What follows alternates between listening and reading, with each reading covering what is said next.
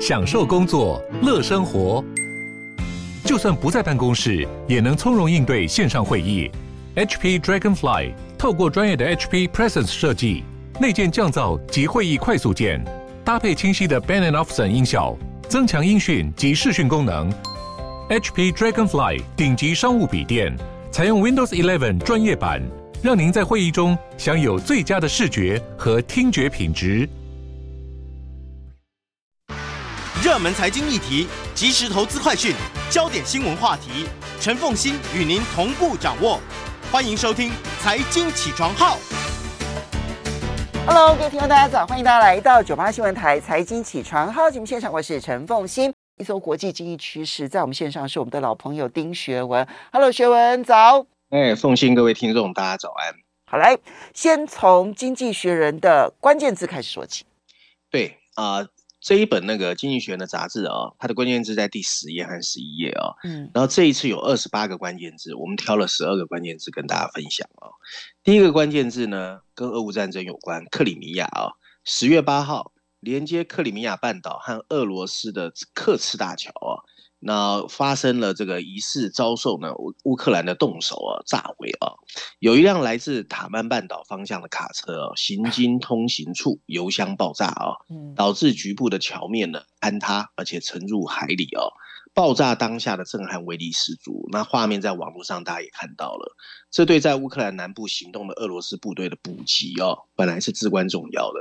尽管乌克兰既不确认也不否认他发动了袭击。不过，许多人认为就是他发动的。现在只有非常有限的交通可以使用这座桥。现在也不清楚爆炸是由卡车炸弹、水下无人驾驶飞机还是飞弹引起的啊。那所以，俄乌战争其实还是很多的不确定性。第二个关键字：石油减产。十月十号，由沙乌地阿拉伯主导的石油输出国组织 OPEC 啊，不理会美国的要求，宣布减产石油。白宫国安会的发言人呢，John Kirby 啊，接受 CNN 节目采访的时候表示，白宫认为美国跟沙乌地阿拉伯的关系需要往对的方向发展，在这方面，拜登愿意与国会合作。同时间，民主党的参议院的外委会的主席啊，梅南德兹呼吁冻结美阿之间所有的合作，是民主党政府迄今为止喊出最强烈的回应呢。梅南德兹指出，应该切断。对沙乌地阿拉伯所有的军售跟安全合作。第三个关键字：债券市场。十月十一号，英格兰银行才表示会如期结束购买债券，引发了金融市场恐慌性的卖压。不过，英国金融时报引述三名知情人士说法，英格兰银行的官员已经私下向银行业者透露，如果市场波动升高，准备在紧急购债计划延长到十四号期限过后。退休业金那个 pension fund 的基金业者表示哦，需要更多时间避免恐慌性的抛售。那英国变化很大了哈。嗯。第四个关键字呢，贷款利率。随着市场预期美国联总会继续提高利率，美国政府公债殖利率也有所增加，这提高了跟殖利率相关的美国抵押贷款利率。该按照抵押银行协会啊，据称三十年期固定抵押利率的贷款利率已经飙升到百分之六点八以上。是二零零六年以来的最高水准。第五个关键字，国际货币基金组织 IMF 啊，IMF 呢在最新的展望啊 Outlook 表示啊，全球通货膨胀预计会在今年晚些时候达到顶峰，但二零二三年还是会居高不下。这个基金表示，俄罗斯入侵乌克兰继续破坏着全球的经济稳定，并将对明年全球 GDP 的增长预测 IMF 把它下调到百分之二点七。随着世界经济走向风暴，IMF 认为投资者将转将转向美国公债这些安全资产，而再一次推高美元汇率。国际货币基金组织的总经理啊，Kristalina Georgieva 预测，不久的将来会更加动荡，而且全球会更加脆弱。第六个关键字哦，GM 通用能源哦，十月十一号，通用汽车 GM 推出了一项新业务，他们正在组建一个全新的业务部门。准备为家庭和企业提供固定电池组、太阳能电板、电动车充电桩和其他的能源管理产品啊。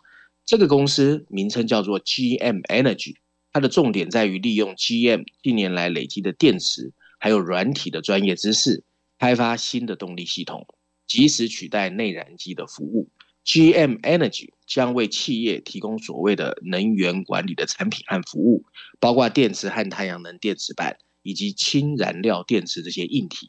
而且更重要的是，它可以用云端软体把这些产品跟电动车和公用事业联系起来，其中一些将由合作伙伴提供，可以为个人、房主还有企业定制，包括经营电动车队的公司。第七个关键字，Westing 啊，西屋电力啊。台湾很多人听过这家公司。十月十二号，四年前脱离破产的美国核能业者西屋电器，如今将在一笔价值七十九亿美元的交易出售给一个共主的私募 Pri-Equity 的集团，显示俄乌战争让一度失宠的核能产业重新激起投资人的兴趣。这个私募基金决定以二十三亿美元收购西屋电器百分之五十一的股权。双方也将承接西屋电器现有三十四亿美元的债务，使这笔交易的金额总净值达到七十九亿美元。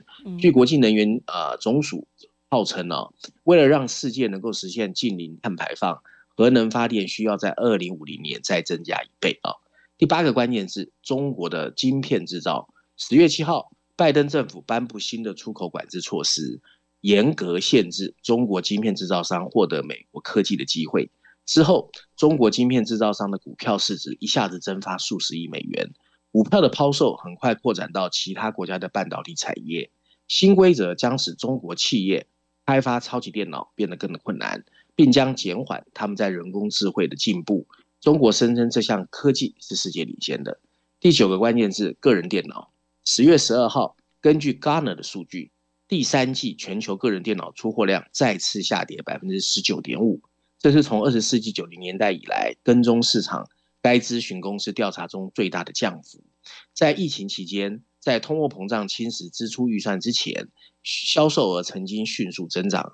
晶片制造商正在感受这种长鞭效应。据报道，随着个人电脑处理器的需求放慢，英英特尔的计划裁减数千个工作岗位。第十个关键字：Meta。十月十二号，由执行长 Meta Zuckerberg。公开最新的 VR 头戴装置 Quest Pro，定价一千四百九十九美元，比 Quest 2贵三倍，是针对商业应用开发者这些顶尖消费者族群推出的高阶产品线。如果 Meta 的中国产品也起飞，个人电脑可能会成为过去。这是 Meta 第一款内建感测器的头戴装置，可以复制人的微笑，甚至跟人的眼神交流。Meta 还宣布，它会跟微软。还有 Room 建立合作关系，已将 Metaverse 啊元宇宙扩展到家庭工作的领域。第十一个关键字：零工经济企业啊。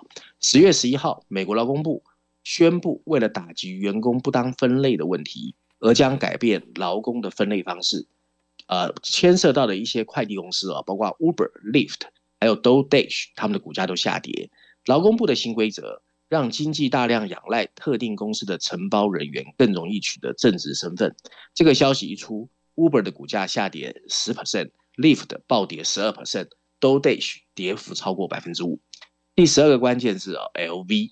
十月十三号，法国奢侈品牌 LV 集团未受通货膨胀影响，展现成长的动能。第三季整体营收增加两成，受惠于美元强升。赴法国的这个观光客扫货啊，还有中国防疫限制放宽，带动亚洲整个销售回温。销售亮点啊，包括收藏的手表。这个公司的 CFO 表示，尽管全球经济发生了种种不好的变化，但对 LV 产品的需求非常旺盛。好，哎，这里面呢、哦，你觉得英国的状况到底现在的情况会很危急吗？上礼拜五其实真的是断背求，啊、这这真的是断尾求生，可是好像效果有限。对，而且最近就是有声音出来啊，连首相都被要求自动辞职啊。所以英国啊，其实上次我们说过，从那个伊丽莎白女王二世过世之后啊，看起来就是内忧外患啊。嗯、那当然还有很重要一点哦、啊，我们一直在说，其实欧洲现在自己本身整个欧洲的问题也很大。所以我一直说在观察重点哦、啊，其实就是德国跟英国。不过英国有可能会先乱。你觉得他换了首相能够解决他现在的乱象吗？很难呐、啊，很难呐、啊。其实，其实因为他这一次事情哦，这个这个财政大臣哦，当然动作有点粗鲁哦。不过从这里面你也可以看出，其实很多的投资者对英国其实是没信心的，嗯、否则你公债不会连公债都销售不出去嘛。没错，没错。啊，所以英国的状况，我也怀疑，就是换了人是不是能够解决问题？因为上个礼拜看起来换了财政大臣，其实效果是有限的，对不对？哈、嗯，好，接下来我们再来看到是《经济学人》的 Cover Story，当然会谈二十大。对，那这一本经济学啊，其实认真说起来，可以变成二十大的特刊呢、哦。那他当然想用封面故事的议题告诉我们呢、哦，中国政府到底在盘算什么，或者是说他们想建立一个什么样的不同的世界秩序哦。那在封面设计上呢，大家会看到哦，那就是二十大召开的会场的状况啊。不过习近平和六个常委前面的桌子啊，被改成一个高高的红墙啊，那就是更神秘了啊。那后面的是人民大会代表的这个呃。共产党的党徽嘛，啊，除了习近平之外，更好笑的是，每个人都被戴上了口罩哦。那红墙上写了一一排字哦，中国想要塑造的新世界哦。那这是经济学人记两个礼拜前啊，我想凤仙还记得，他有一期叫《The Prince》太子啊的封面故事之后，一个月两次啊。那这一次以二十大为主轴的《经济学人》杂志呢，是由北京办事处的负责人，也是我们说过的茶馆专栏的作者啊，叫 David Rennie。带领团队总共写了十二篇文章哦，其实真的非常的多，包括序论第一篇第十三页，还有二十页有个 briefing 专文。另外，在中国板块第一篇、商业板块第五篇，还有财经板块第二篇，还有文化板块第一篇，还有加上四十二页之后特别报道有七篇文章。所以总共有十二篇文章啊，尝试去解析高墙后面的中国到底现在在想什么，未来准备干什么啊？那其实文章内容，我觉得每一个的立立立足点都不错啦啊。那我们还是只能把它整合之后跟大家说一下。那其中特别报道第六篇有提到台海啊，就是两岸之间啊。那台湾有很多的那个媒体都已经编译过了，大家可以去看一看。不过相对来说是悲观的论调比较多啦。那警示的效用也比较多，不过我们还是尝试把它整合之后跟大家分享啊。那文章一开始哦，就告诉我们二十大绝对是一场井然有序的表演啊。十月十六号起，中国共产党会在北京人民大会堂举行五年一次的人民代表大会，会场上呢不会有任何的茶杯，不合时宜，你也不会听见任何抗议的声音，但这些凸显的只是共产党对权力的极度痴迷。监视范围早就已经扩大，审查也已经开始加强。民营企业中的党组织正在发挥作用，所作所为都是为了确保共产党的权力胜过一切。文章认为啊，这从习近平对 COVID-19 的反应中看得最明显。好，中国确实在，我们要稍微休息一下，等一下进一段广告之后呢，其实。在这样子的一个大的权力结构之下，会有些什么样子的变化？欢迎大家回到九八新闻台财经起床号节目现场，我是陈凤欣，在我们线上是我们的老朋友丁学文，一周国际经济趋势。来，我们这一期啊，这一期经济学人真的算得上是一个中国专刊了哈，中国二十大专刊。那么，嗯，他在强调共产党要掌握权力的同时，未来的五年，经济学人如何评估？对清零政策哦，在疫情之初呢，确实在中国挽救了许多宝贵的生命。然而啊，当全球其他地区学会跟病毒共存之后，中国仍然将每个病例啊，确诊病例当作社会稳定的重大威胁。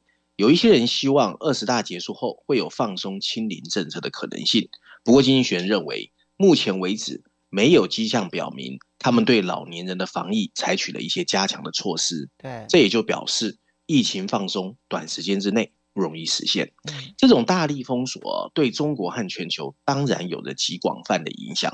中国正在全球范围内建立一个更适合专制政权的全球新秩序。为此，中国看似采取了双轨制，它一方面致力于吸纳全球的机构组织，但又想重新定义支撑这些机构的运作原则。在双边方面，他争取各国支持，并借由经济影响力，让那些较贫穷的国家转身支持他。他那专制统治跟不尊重人权，迎合了某些独裁的政权。他的崛起，更是那些对美国单边主义不满国家的最好反射。习近平的目的不是让其他国家更像中国，而是为了保护好中国自身的利益，并尝试建立一个不需要屈服在其他国家的新思维。就像经济学特别报道里面有说到的，习先生希望全球秩序运作失措，让他的成功机会变得更大。没错，西方世界认为这非常令人担忧。历史上没有一个专制政权呢，拥有过可以和现在的中国相匹配的资源。和其他民主政体不一样，习近平拥有足够的实力指点江山。如果他想让中国主导人工智慧，或者像生物医疗、半导体这些科技，公共的资金和民间的资金就会立刻蜂拥而入。巨大规模还有坚持推动，确实可以产生成果。中国在五 G 和能源电池领域，其实大家都承认已经领先西方世界。中国的经济增长势头越强，它的地缘政治影响力就会越强。最特别的是，如果它能够主导某些关键技术，让其他国家不得不依赖它，它甚至有可能制定标准，然后锁定他们。这就是为什么西方政府现在决定把中国创新视为国安问题。许多国家正在加大对中国科技半导体产业的一个限制。拜登走得最急切，美国已经公开表态削弱中国的科技产业。十月七号，他禁止美国企业和使用美国半导体设备的外国企业向中国销售高端的晶片，这将减缓中国在人工智慧 AI 还有超级电脑的推进。这还会进一步伤害那些企业绕道而行的中国消费者和外国企业。这类粗鲁却直接的做法已经箭在弦上。这也表明了拜登高估了中国 up down 啊自上而下模式的优势，也低估了。民主世界市场化的模式，习近平对控制权的痴迷可能会让共产党变得更强大，但稍不留意也可能让中国变得更脆弱。将资源投向国家目标或许可以奏效，但往往效率低下。据估计啊，美国企业在相同的资本支出下产生的创新，大概是中国同业的两倍。上有一个拒绝承认错误的领导人，只会让纠错变得越来越困难。表面上。习近平正在努力让中国成为一个超级大国，但他的威权主义更像在将中国孤立起来。严密的防火墙减缓了外国思想的流入，清零政策遏制了国内外的移动。一个对外没有联系的中国会缺乏活力和创造力。例如，要求外国企业把敏感数据提供给政府，将会逼得越来越多的 RMD 在中国以外进行。最重要的是，中国的不尊重人权，会让他失去真正的朋友，并限制中国有机会跟技术前沿的国家展开合作。一个更加孤立、内向的中国，经济学认为，随时可能成为一个更加好战的民族主义分子。那我经济学在文章最后还是呼吁西方世界哦，最好的做法呢，还是这还是还是一样，就在喊一些自由主义的想法哦。他说，最好的做法呢，是在关键领域勇敢捍卫。但在其他方面允许合作，那限制最敏感科技的出口，但清单不要铺天盖地。反对中国试图使全球秩序变得更加专制，但避免过度的军事刺激。应该欢迎中国留学生、企业高管和科学家，不要把他们一视同仁。永远记住，记住，你应该针对的目标是那个专制政权，而不是中国人民。这非常难以实现的平衡。但处理这个人类历史上最强大的独裁政权，本来就需要力量和智慧的权衡技巧。他这一篇，其实某种程度来讲，他点到为止的批评美国的比例还蛮高的耶。嗯，中国吧。我我我说点到为止的批评美国，这里面其中有一部分，他当然没有讲的那么白，但是他提到说，就是对于。就他认为拜登高估了整个习近平控制整个中国，尤其他的科技发展的能力，所以他才要采取那么强硬的一个措施。可是他虽然他没有很细的去谈，可是最后的那个结论显然是反对拜登的这样做法的。对，所以我说经济学人是自由主义哦。我觉得站在自由主义全球的角色，他那段话写的是对的。可是美国动作会那么大，很大原因是他保他要保持自己的霸权。对啊，那两个想法是不一样，出发点不一样。所以啊，就如果你纯粹就市场全球化或者是世界和平的角度来看的话，这件事情从自由主义的角度来讲是不对的。可是你从美国霸权的角度来看的话，嗯、那美国非这么干不可。对，好，这就是。这篇文章，这篇文章相对上次两个礼拜的文章，其实是相对温和一点。我对，但是但是大家如果有兴趣哦，因为我说有十二篇文章嘛，那每个每个文章我觉得它的立足点倒是完全不一样，里面有包括创新的啦、彼此产业的竞争啦，嗯，然后甚至文化各方面，大家可以分开去看。那绪论第一篇这篇文章，我觉得只是一个总结，它很难总结啦，因为说实在也讲不出什么太特别新鲜的论点。好，所以我们就要来看你挑选了《伦敦金融时报》的一篇社论哦，要来谈中国经济成长的新模式。你特别挑这篇文章，是觉得他写的是有道理的。对，而且我觉得务实来说，现在大家更关心的是，好，二十大总算开完了嘛，对不对？嗯、那开完之后比较还没有，还没有，还没有，要到这个这个、哦、这个礼拜为止。对呀，总算开始开了嘛，对不对？嗯、那现在大家最关心的是中国经济到底后面会怎么走？嗯、可是说实在啦。每个人心里更担心的是全世界经济，还有自己国家的经济会怎么办呢？的因为互相其实还是有交叉作用的。那这一篇《伦敦金融时报》的社论，它的主标题写的是哦，中国经济增长的新模式，呃，又是一个新模式啊。刚才经济学那边说的是全世界新的世界秩序啊。然后补充标题写的是，他认为啊，中国的消费者需要被赋予消费更多。储蓄更更少的这个动机哦，就是要去花钱哦。怎么让中国的消费者花钱？那文章一开始他说，中国今年的经济增长率哦，会从一九九零年以来第一次落后于亚洲其他的地区哦，就是它已经不是中全是亚洲最高的。世界银行的调低中国经济增长的预测，如果成真，不仅预示着全球经济这个发动机它在降温，而且告诉我们，随着中国国家主席习近平。在二十大之后开始他的第三个任期，北京会开始面临着为全球这个第二大经济体寻找一个新的动力的挑战啊！中国过去也曾经过经历过所谓的经济放慢，不过这一次的主要问题，经伦敦金融时报认为是结构性的问题。尽管中国的清零政策，很多人认为是让他经济受到沉重打击的主因，不过伦敦金融时报认为。长期的脆弱性才是更重要的，而长期的脆弱性源于房地产市场的崩溃，还有地方财政压力所累积的。即使在预期的后疫情时代，经济开始反弹，这些对经济的拖累还是会持续。老龄化社会的出现，加上出生率在二零一二年到二零二一年这十年之间下降了百分之四十五，更是加剧了这个问题。同样的。推动中国制造业繁荣的大规模城乡移民潮也开始退潮，正在削减城市建设背后的动力。资本配置的效率低下，也开始减少部署大量国民储蓄的回报。虽然中国在国际贸易中的作用还是很强大，但美国对贸易和科技的制裁也可能会随着时间开始影响中国的竞争力。在某种程度上，所有这些问题，我们可以很认真的说，都是结构性的。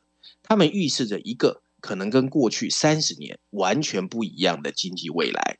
如果世界银行今年百分之二点八的增长预测得到证实，这将意味着中国政府本来设定的百分之五点五的官方目标会大幅下降。这也预示着长期内增长速度将显著放慢。长期以来啊，传统观点都认为中国的解决方案。就是刺激消费，要做到这一点，就需要对比较贫穷还有中等收入的家庭进行更多的再分配，让他们有更多的可支配收入用于自己的支出。部分方法就是减少促使他们把收入储蓄起来的一个最重要的做法。中国家庭储蓄的水准呢，很高，它是中国国民储蓄率高的原因之一。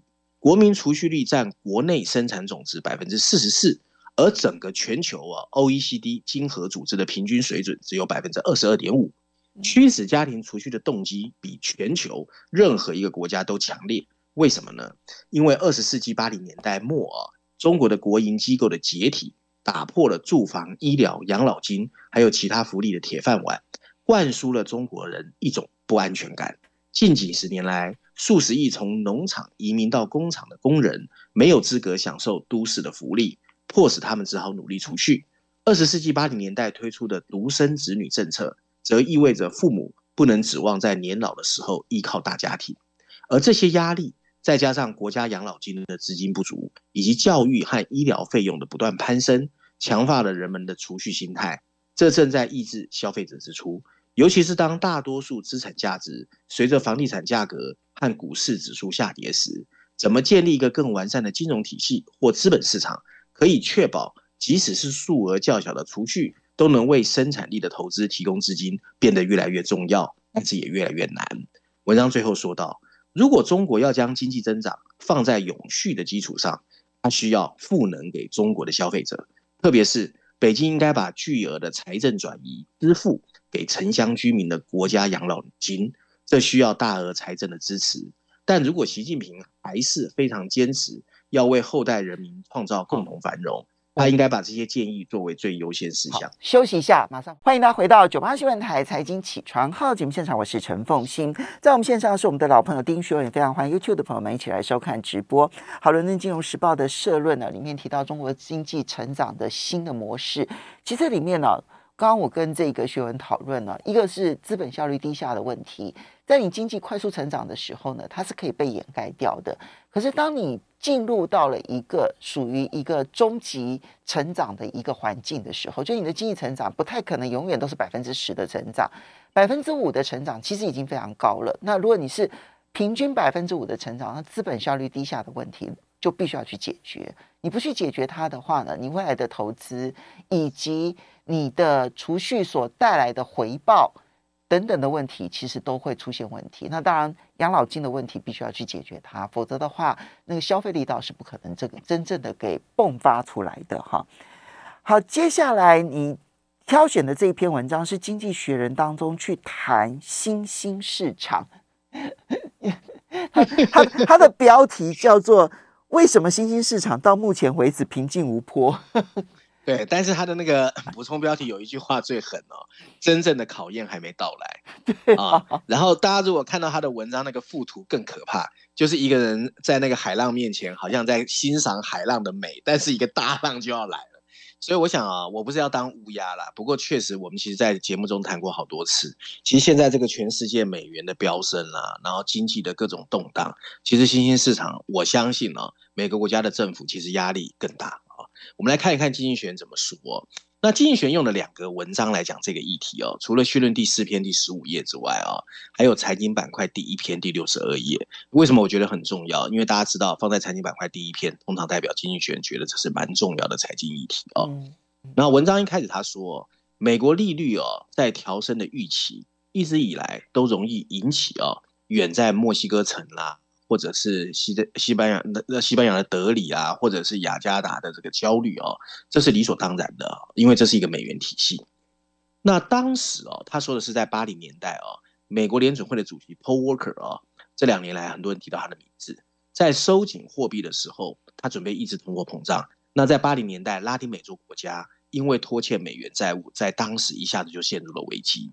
十年后，美国的升息。加剧了墨西哥龙舌兰酒的危机，一直到二零一三年，美国联准会试图缩减债券购买的这个规模，当时也导致一个 taper tantrum，就是紧缩恐慌啊。所以每一次美国有任何的动作，其实拉丁美洲或者是新兴市场一定是最快有动荡的，因为恐慌的外国投资人会逃离这些新兴市场的脆弱经济体。可是很奇怪，相比之下，这一次的情况看起来目前为止啊，风平浪静。尽管联总会正以 Walker 时代一样的快速升息在运作市场，但市场上的许多细菌性事件，我们看到的都集中在富裕国家，而不是新兴国家。是英格兰银行，而不是巴西央行，在恶力避免政府的不当预算所引发的债券市场危机。这种情况在一定程度上证明了一个事实，那就是今天的新兴市场好像健康状况比较好。但各国如果因此放松警惕，会变成一个错误，因为真正的考验还没有开始。随着美国联总会今年开始提高利率啊，美元已经展开了飙升。所谓的 DXY 还有就是衡量美元对六种货币的一个指标，在二零二二年以来已经上升了百分之十八。而百分之十八是什么意义呢？它是过去二十年来最高的一个水准。对。然而，新闻标题激增的背后，呈现的是一个非常复杂的画面。在紧缩恐慌期间，新兴市场的货币遭受的损失应该是最大。二零一三年的五月到十二月，尽管当时的欧元跟英镑是上升的，但巴西的 Real 和印度的 Ruby 对美元下跌了百分之十到百分之十三，印尼的 Ruby 甚至下跌了百分之二十。今年的 Real 巴西的 Real 对美元到目前为止竟然还是升值，可是 Ruby 贬值了七到十 percent。然而，如果你被支付的是欧元或英镑，那么你的薪资用美元转换回来之后，大概会减少百分之十五到百分之十八。嗯，为什么新兴市场的起步这一次比较慢？部分在于美元走强的背后因素，与其说是出于对风险的厌恶和对美国安全资产的追逐。还不如说是反映了经济基本面和预期利率的差异。新兴市场的基本面确实有改善，它有了体面的增长、更大的外汇存底和更深的本地资本市场，他们帮助吸收了冲击。可是新兴市场的央行不但没有让通货膨胀螺旋上升，反而很快就偏离了目标，因为它比已开发国家的央行更早、更快提高利率。今年第二季，新兴国家的年度通货膨胀率是百分之十。略高于能源危机肆虐的欧洲，还有过热的美国。如今，欧洲央行和瑞典央行，而不是印度储备银行或巴西中央银行，正争相证明自己在抗击通货膨胀的实力更好。他们也在努力跟上美国联准会的步伐。到目前为止，新兴经济体对货币市场的干预力度也比较小。他们的目标是防止贬值，减少美元走强带来的通货膨胀的影响。J.P. Morgan 就预计哦。中国以外的国家今年已支出大约两千亿美元，这只是他们四十兆美元外汇存底的一部分。问题是，大部分的调整其实根本就还没到来。美国联准会打算继续提高利率，直到他看到通货膨胀开始下降的有力证据。投资人则预计，到今年春天，他们会再上涨一点五个百分点。更高利率带来的经济痛苦根本到现在还没有开始出现。在十月十一号发布的经济预测中，国际货币基金组织 IMF 预测。全球三分之一的经济体会在今年底或者是明年初开始衰退，美国、欧洲和中国的经济增长也会跟着停滞，这将导致啊，对越南制造的苹果手机 iPhone 和印度的 IT 服务的需求一下子剧减。俄罗斯入侵乌克兰以来，能源和金属生产商已经获得了丰厚利润，但如果这些需求一旦放慢，他们不大可能继续在那边偷笑。随着全球金融体系从廉价货币调整到较高的借贷成本和放慢的经济增长，它仍可能遭受那种损害已开发国家和新兴市场金融市场的功能障碍和投资人的恐慌。十月十号，美国最大的贷款机构 J.P. Morgan 的老板 Jamie Dimon 又开始说话了。他说：“下一个百分点的升息会比第一个百分点的升息让所有的新兴市场跟已开发国家更痛苦。”文章最后说到：“新兴市场一定要记住一一个风险。”他们可能会更迅速地动用外汇存底弹药来捍卫本国货币，避免提高国内利率。但他们必须抵制这种冲动，以便在真正的紧急状况发生的时候，家里还有火力的储备。最好还是让市场来设定汇率，并继续使用利率来抑制通货膨胀。稳健的基本面正在帮助新兴市场挑战历史，但仍然需要时时保持警惕。我们换一个角度啊，当然，我觉得《经济学人》提出警告，他向来扮演乌鸦的角色，这毫无疑问的。所以他在整个的美元升息升值的过程当中，然后向新兴市场提出警告，这个也是很合理的。但是我们要不要换另外一个角度来看？因为当然，新兴市场是非常包罗万象的，每一个国家的体质状况差距是非常非常大的。比如说，他提到巴西里尔。它现在还在升值啊，就它的货币其实是强势的，当然也跟这一段期间之所以美元会升值，因为它升息嘛，哈，所以它升值。然后背后其实是因为通货膨胀、原物料价格的高涨，所有的原物料生产国其实货币都是上涨的。巴西里尔可能就就是这个原因。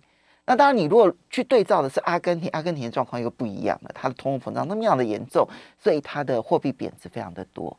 可是你不管去怎么点名新兴市场啊，新兴市场除非是一整个大区域出现状况，否则单一国家的破产或者是债务违约，其实并不会造成全世界金融市场的的剧烈波波动，其实影响会是相对有限的啊。可是，如果是没有心，可是如果是已开发国家，反而更严重哦。没有奉行，我觉得你的整套分析哦，犯了一个错。嗯，这个错是今天文章里面的内容。本来最后一篇我们要讲啊，货币政策出来到经济发生问题，它有一个滞后性。这个我同意，这就是结构性问题。所以今天这节目里面最重要就是中伦敦金融时报的这是所谓结构性问题，然后谈到新兴市场，然后下一篇他其实引述了米尔特米尔那个 Milton Friedman 的说法哦，通常有两年个两年的滞后期，没有这两年的滞后期代表什么？我我并货币政策出来不不，我并不是说新兴市场不会出问题。我只是说它非常的复杂，以至于单一国家它可能不会蔓延到所有的国家。我其实要讲的重点是说，可能他花了太少的时间去分析已开发国家，已开发国家这一次可能所爆发的问题，我觉得不会输给新兴市场，这才是我要讲的重点。我觉得他花太少时间去讨论已开发国家，尤其这一次英国他的退休金、养老金会如此的冒险，我都觉得。这背后可能很多的状况，我们还是要去关注一下。好了，时间的关系，非常谢谢。